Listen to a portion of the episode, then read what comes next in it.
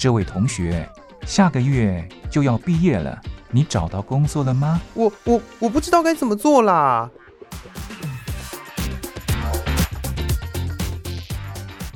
想找工作，却不知道该从何着手；想换跑道，却不知道自己能不能做得来。收听职业相谈所，让各行各业的前辈为你指点迷津。在职场上迷路的人啊，一起来寻找你的栖身之所吧！欢迎收听职业相谈所。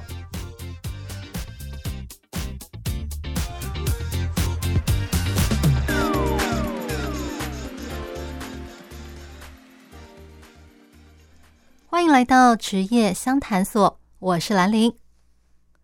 网络媒体哦，在近年来非常的发达。过去，如果你想要知道今天发生了哪些大事的话，通常可以利用像是、呃、听广播、看报纸、看电视等等方式。但现在，只要有网络，你就可以透过手机、平板或是电脑这些管道，随时掌握世界各地发生的重要大事。而现有的媒体，像是广播电台、电视台或是报社，通常也会有一个小组专门透过网络来发送最新的消息。网络媒体已经成为时下最重要的趋势。这个产业的前景看好，也因此很多网络媒体都一直在陆续征才。那今天为大家邀请到的就是。台湾的一个知名科技网站的从业人员来跟我们分享他的工作经验。这个科技网站它的名称非常的有趣，它叫做 Inside，硬塞的网络趋势观察。这是一个专门报道各式各样的科技相关消息的一个网站。那我们邀请到的这位是他的记者兼编辑 Chris 来跟我们分享他的工作经验。究竟要如何才能够成为一位网络媒体人呢？而网络媒体跟现有的媒体，像前面提到的报纸啊、电视啊，还有这个广播电台，又有什么不一样呢？Chris，你好。大家好，我是 Inside Chris。那 Chris，我想问一下哦，就是你进业界大概多久啦？呃，我是二零一五年大概十月的时候进入 Inside 的，所以到目前为止的话，已经七年，嗯，大概已经是七年整整了。哦，七年，那真的很久了耶。是说你当初为什么会想要进入科技媒体工作？你本来就对媒体业有兴趣吗？呃，其实是有，但是我过去的几份工作其实跟媒体应该说都没有当第一线。编辑或者是记者的经验，呃，我上一份工作是在国家实验研究院担任呃助理研究员。那我所负责的工作内容就是当时的科技部，它其实有一个计划，那它就它叫做创新创业激励计划。那这份计划是在帮助呃台湾的大专院校的师生，如果他们想要创业的话，其实就是给他们很多实质上的帮助，就比如说帮他们知道。除了他们手通常都手手握技术较多，因为毕竟是在学校里的师生嘛。但是他们可能对比如说财务知识啦、法律啦，或者说在经如何经营一间企业不是那么熟。那这个份企划其实就是在帮助他们补足这些知识，然后知道市场该到市场到底该怎么运作，然后帮他们创业的一个计划。那在前一份工作呢，其实我是在台湾的联合报系里面担任产业研究员。那这个研究员的工作是，其实是在帮报系，当时有非常多的媒体，尤其是传统媒体要跨足网络媒体的时候，他其实其实会有做一些很新的尝试。那这份工作的内容就是在研究这一些媒体，他们到底有。什么样的新的尝试，做出了什么样的新的体验以后，那把这些东西浓缩成报告，然后提供给报系来做参考研究。哦，原来如此。所以你之前的工作内容其实主要是在呃科技科学研究这一块。是，呃，特别是跟创业有关。那当然有一部，这这是就是我刚刚讲的国研院的的这个部分。那国研院的。工作，因为它跟科技创业是直接相关的。然后再跟在前一份工作，虽然在联合报不是第一线的记者，但其实是对媒体是有一些观察。那其实，在那个时候，其实也写了非常多的网络报呃网络文章。那当时会进入 Inside，其实就是当时 Inside 的主管看中了我这两份工作的经验，那其实很符合 Inside 这一份这个媒体的需求，因为 Inside 本身是就是在关注科技业、网络业、创业的一份媒体，那所以就是非常的 match，那有幸加入了 Inside。原来如此，哎、欸，那冒昧问一下，你是新闻系的吗？呃，我不是，我自己念社会学。哦，原来如此。但是话说回来，就像你刚刚讲的，你们的主管看中了你在科技领域这一块的呃专业知识背景，所以你就来到了科技媒体工作。是，我想这中间衔接应该听起来感觉真的没什么问题耶，因为你本来就有科技这方面的专业背景，而且研究员也是需要写报告的嘛，要有一定程度的文笔。是，对，那你这样衔接过来，完全。没有困难，超适合你的这份工作。呃，从结果来看，的确是这样啦。呃，然后衔接过来的时候，我觉得在，比如说在技术面，比如说一个就就比如说在很基本的层面，呃，文字掌握啦，或者是说取材这件事情，那呃，虽然我不是专业的新闻学的背景出身，但是呃，在文字掌握度，其实我之前就已经算是。在不管是在前两份工作，甚至是在求学的时候，那就他就有一定的基础了。嗯、呃，所以立刻投入新闻工作的话，那那时候不会感觉到特别，不会特别吃力。嗯，原来如此。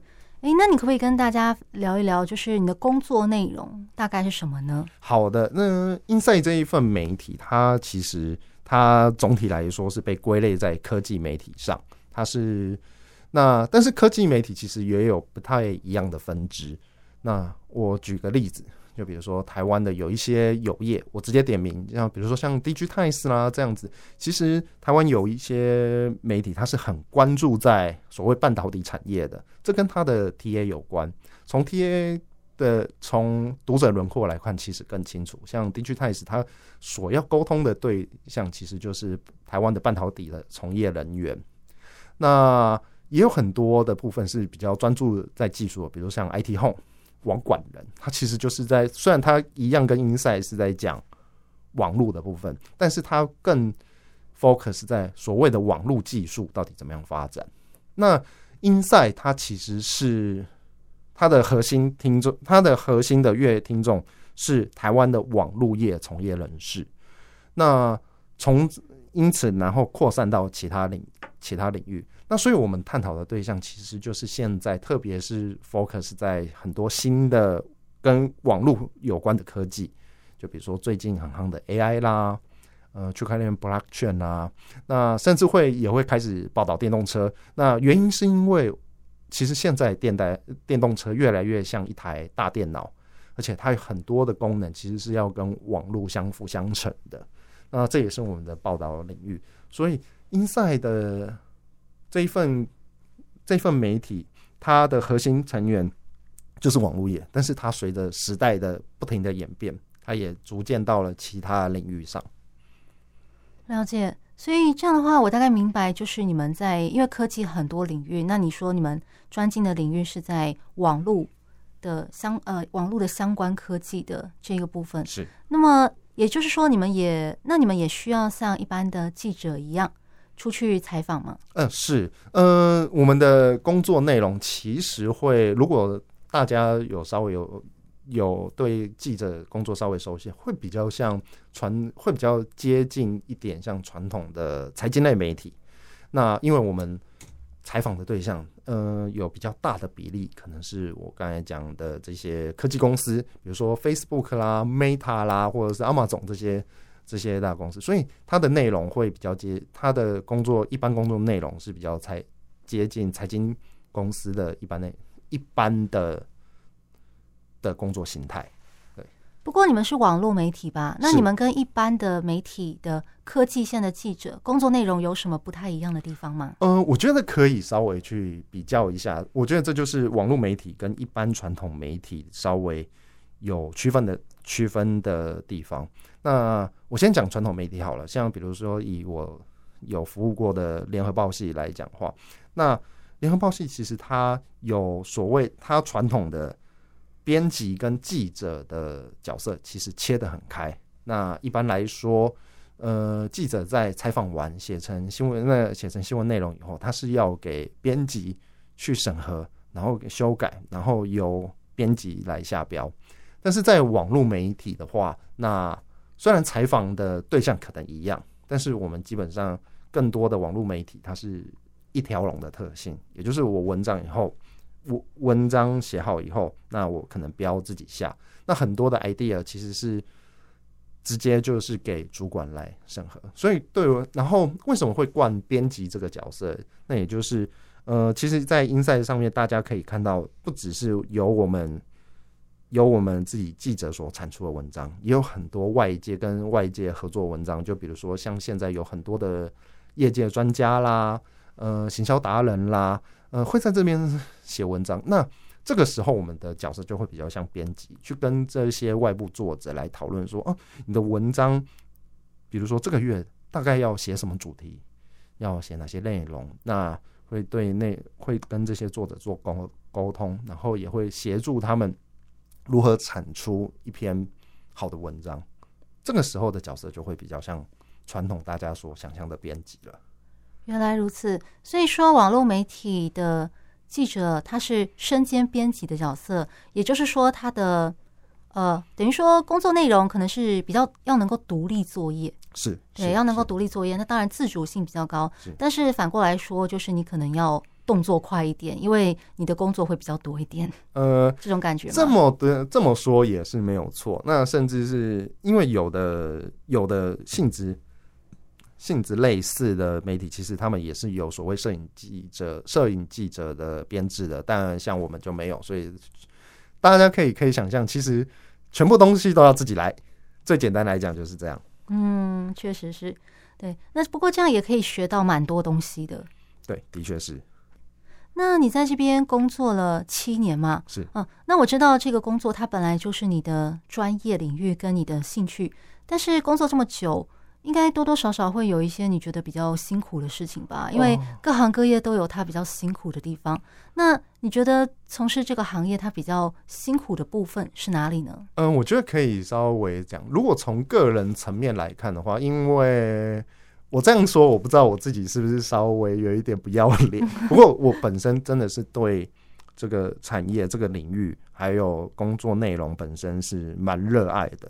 所以它比较困难的地方，从个人层面来看的话，大部分就是比如说啊，今天真的很忙。就比如说啊，那个最近一直都是各个科技。科技公司的发表会啊，稿子好忙，赶不过来。那通常是这一类，因为这一类比较辛苦的部分。那倒不是说什么特别特别觉得特别辛苦的部分。那再加上 Inside 的工作氛围其实蛮好的，所以不会觉得从个人层面来说不会算是特别辛苦。当然还是很辛苦，就是我们一天到晚都要好好的写写新闻，但是。我觉得作为一个网络媒体，它其实有一个比较特别的地方，就是我们都知道嘛，其实所有的媒体都一样，它是都会对所谓的阅听众的数量，那对网络媒体来说就是流量感到焦虑。那毕竟流量、流量观看数是评断一个媒体很重要的基本的一个要件。那当然对 Inside 也是，可是我觉得，特别是作为一个网络的原生媒体。那他会对所谓的网流量来源会有一种焦虑在，呃，这个意思就是说，每当 Google 或者是说像 Facebook 这样子，它对演算法稍微调整的时候，其实我们往往那时候是最不知所措的。呃，我举一个例子，我有点忘记是几年了，但是那当年 Facebook 它有宣布一件事情，就是说他要对所谓的媒体文章，就直接贴连接在那边的文章。他要他的触及率只是调降了一 percent，我记得非常清楚。当那个时间一过的话，其实我们马上可以看得出来，平均流量就马上掉一半。哇，一半？对，马上掉一半。然后我就那时候大家都很慌张，很不知道该怎么办。然后我们就觉得，放大来看，其实我们对这种平台决定我们生死的焦虑，我觉得是呃，网络媒体，特别是我们关注网络业的媒体是非常独有的。为什么呢？一方面，其实我们知道 Google 跟 Facebook 这些大公司他们的用意，知道他们玩什么把戏，知道他们为什么要调整，但是其实我们对他们要调整，其实又是如此无力，而且就是直接相关。哇，调降一 percent 就就流量竟然可以足足掉一半，怎么会这样？那这份因为网络媒体的他的焦虑就是一直要在，可能是要一直在。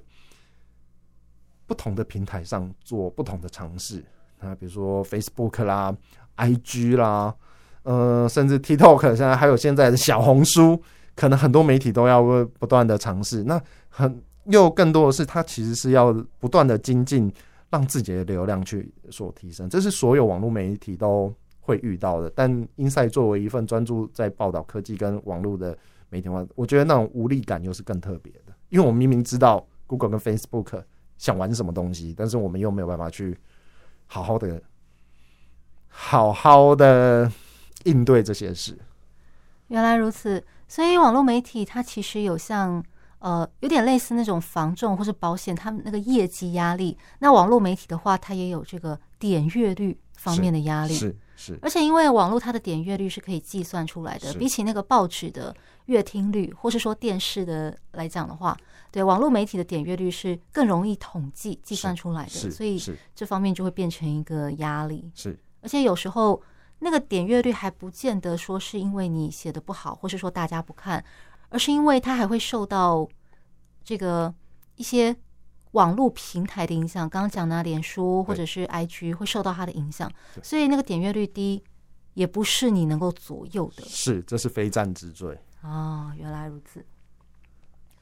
不过话说回来，虽然说网络媒体有这样的压力，但是你刚刚提到，对你个人来讲的压力是活动太多，我每个都想参加，可是我只有一个人，我没有章鱼的八只手，没有办法分引分身之术，然后那个跑那么多场合。是是是，没错，这就是、嗯、这算是目前现在工作上最大、最个人层面来说最大的焦虑之一了。了解。这样看来，你非常乐于你的工作，乐在其中。那你在这工作七年当当中啊，有没有发生什么让你印象特别深刻的事？呃，其实是有的。我可以先跟大家讲一下，其实科技媒体它有一个好处，就是其实你是常常可以某种程度上，你是站在从科技这个角度站在时代的最尖端。然后这也是这好玩好玩的地方。你可能就是就比如说一个新的科技来，你就你自己身为记者，你就是那海啸第一排。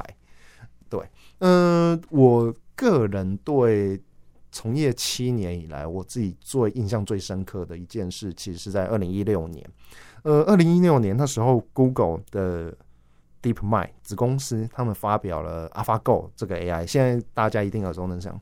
那那时候在，但是在 AlphaGo 出现之前，其实因为我自己会下一点围棋，然后就知道说，虽然说西洋棋电脑已经超过人类，但是围棋毕竟是这么复杂的的棋类，那电脑要下赢人人类，那时候在 AlphaGo 出现之前，大家是觉得是天方夜谭，好像不太可能。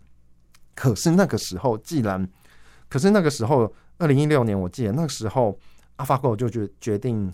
挑战韩国的李世石，而且五战里面赢了四场，哇！那等于有八成的胜率。对，有八成胜率。那个时候大家就大家就吓到了。那那个时候其实我是那五场公那五场比赛，我是直接在 YouTube 前面看，从头看到尾，然后当然也要把它写成报道嘛。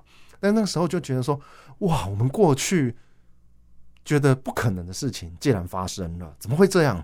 然后，的，然后那时候就觉得哇，真的是 AI 的起点要来吗？其实这这件事情到了二零二二年的年末又发生一次，因为可能是最近有几个 AI，什么画绘图的 AI，Me Journey，然后还有所谓的聊天机器人、自然语言的 ChatGPT 都出现了，那这这个焦虑感又。也不能说这个冲击感最近又来一次，但二零一六年那时候非常强烈，然后就觉得说哇，科技发展的真的如此迅速，然后没有想过人类在下围棋上竟然会有被电脑 AI 打败的一天。哦，原来如此。所以说，你觉得呃，从事科技业最大的一个乐趣，就是你可以在第一线、第一手看到科技业的最新发展。那假设，假设如果将来人类真的有人第一个人在火星上生活了一年，你们也会是第一个知道的。理论上是，理论上也会。那那个时候，甚至就会想要知道说，他到底是靠了什么样的科技、什么样的机械、什么样的技术，让他可以在那边足足活一年。光是探究这件事情，对我们这些科技记者来说，就是我觉得就是一大乐趣在。嗯，确实。对。诶，所以那个之后，如果人类真的可以准备要移居火星的话，请问你用的，你拿得到门票吗？呃，我不知道，应该不行吧？应该不行吧？但是如果真的可以，人人类真的可以移居火星的话，你会第一时间告诉我们的，对吧？会，一定会，会会。如果那时候我还在的话，我希望它不会太晚发生。希望我还在的时候，它就发生了。会的，会的。现在现在人都保养的很好，对，都那个生命很长呢。碍于时间的关系，今天的职业相谈所就在这边告一段落。在今天的节目里，Chris 跟我们分享他是如何从一个非新闻系毕业的人，靠着他在科技方面的长才，踏进了网络媒体业来工作，还跟我们分享在他七年职涯中最让他印象深刻的事情。那下一集他会继续跟我们聊聊，如果你想要踏进这个产业工作，他有哪些建议，以及。外界对于这个科技媒体的一些迷思，到底是不是真的呢？他也会一一为我们解答，所以千万不要错过哦。接下来我们来听一首歌曲，歌曲过后就来进行下一个单元，期间限定版台湾。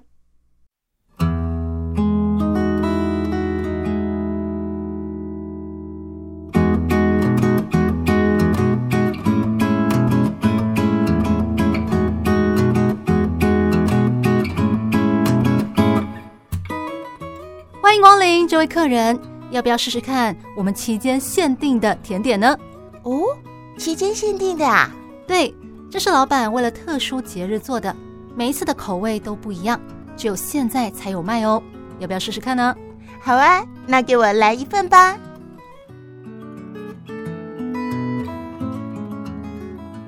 台湾的活动丰富多样，有的像流星，璀璨耀眼，但仅此一届。有的像月亮，年年都办，但主题不同。每场活动、每次内容、每段相遇，都是期间限定。欢迎收听期间限定版台湾。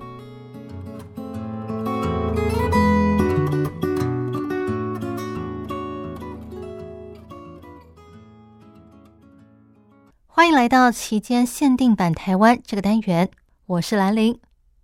昨天是礼拜天，很多人会在家里赖床，但是在阴雨蒙蒙的台北，许多人一早就聚集在松山文创园区四号仓库这个地方，准备要来排队看一个展览。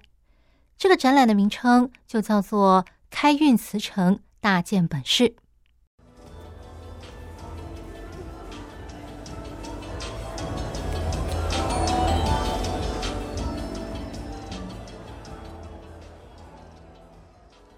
慈城是日本关东地方的一个县，距离东京搭电车大约只要一个小时的时间。这里依山傍海，不管是农产或是海鲜都非常的丰富。它也是一个大自然景观非常丰富的县，所以有许多的日剧都在这里取景。台湾人非常喜欢到日本旅游，所以跟日本观光有关的展览哦，都会吸引大批的人潮。然而，喜欢到日本旅游的不只是台湾人，中国的游客也很喜欢。日本媒体报道，根据日本官方的统计，在疫情爆发之前，以二零一九年来说，拜访日本的观光客人数约有三千一百八十八万人，而其中中国大陆的旅客就高达九百五十九点四万人。所以我才会跟大家介绍这个展览。而在昨天的展览中，则是聚集了数十个摊位，展示贩售当地的各式各样的名产以及美食。好比说，像是使用茨城县最高级的黑毛和牛长鹿牛所制成的汉堡，以及使用县内特产的莲藕制成的铜锣烧和纱布列，以及琳琅满目的日本酒。在开幕典礼上，还邀请到当地的团队来表演一段祭典歌舞。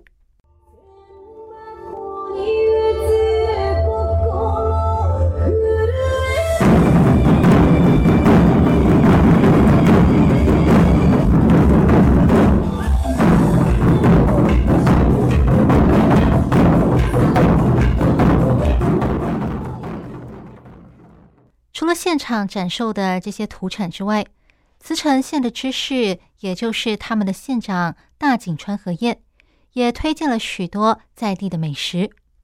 当然，他是用日文推荐的，不过现场都有专人协助翻译，所以大家可以放心的听听看。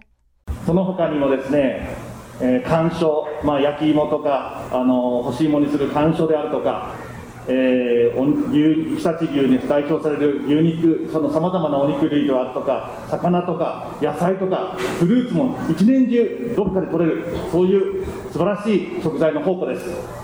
那同时呢，其实，在茨城县呢，我们真的也是所有食材的顶级的食材呢，我们这边也具备了非常的多。那比方说呢，像甘薯，或者是说把它烤干的这个呃甘薯，那还有长鹿和牛也是非常的出名。除此之外呢，我们还有盛产渔产，还有一些呃水果之类的。所以，如果大家对美食感兴趣的话，其实，在茨城县我们有非常多的食材。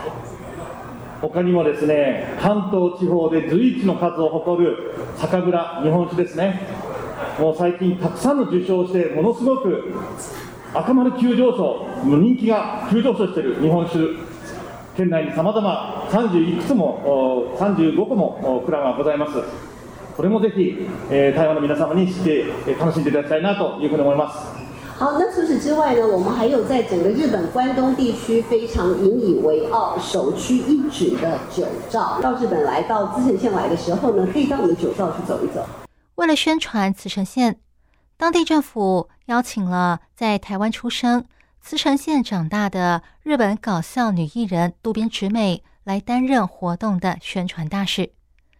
那我们先来听她和日本女艺人 AI 所演唱的这一首《闪闪发光》。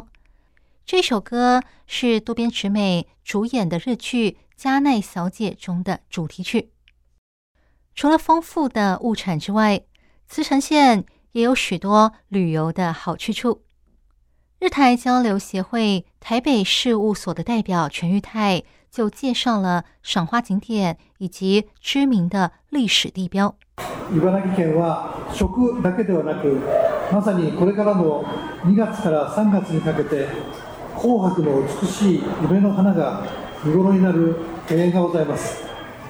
日本の历史がお好きな方には戦国武将 徳川家康ゆかりの土地としても魅力であります。另外，茨城县呢不仅有美食，还有每年二月到三月都会以盛开红白美丽的梅花所造所打造出来的庭园。那对于喜欢日本历史的人而言，战国武将德川家康，它相它呃的相关的景点也都非常的有吸引力。这个展览将在台湾举办五天， 搭配航空公司推出的磁城直飞航班。预料将掀起一股到磁城旅游的风潮。听完今天的介绍，你是否也想出国去玩了呢？随着疫情趋缓以及国境开放，我想之后像这样子的观光宣传展览应该会越来越多。以后有机会再跟大家介绍喽。那今天我们就聊到这里，我是兰陵，下一次节目再见喽，拜拜。